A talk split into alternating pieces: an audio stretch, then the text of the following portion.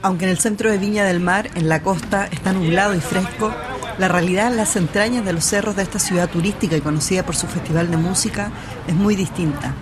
Allí el sol golpea fuerte mientras miles de personas trabajan en cadena en una red de solidaridad que se va construyendo día a día.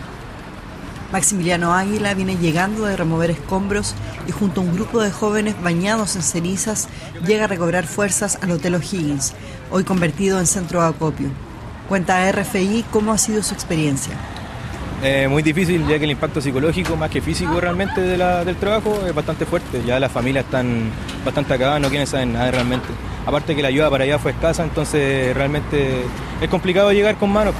Junto a él y a un grupo de 30 jóvenes está Amparo, quien desde Santiago decidió cambiar el rumbo de sus vacaciones de verano y sumarse a ayudar por la urgencia de la situación. Están devastadas y creo que igual si me pasara a mí, querría que la gente me pudiera ayudar, porque yo como persona que acabo de perder todo, creo que no me querría hacer cargo de mi casa.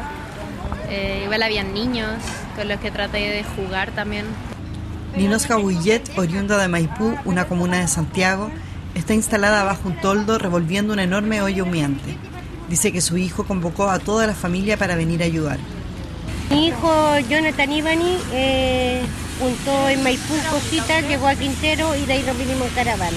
¿En familia? En familia, familia. ¿No se falta de ninguna organización? Nada, pura ¿Qué, familia. ¿Qué está preparando hoy? Ahora estamos haciéndole un consomé de pollito.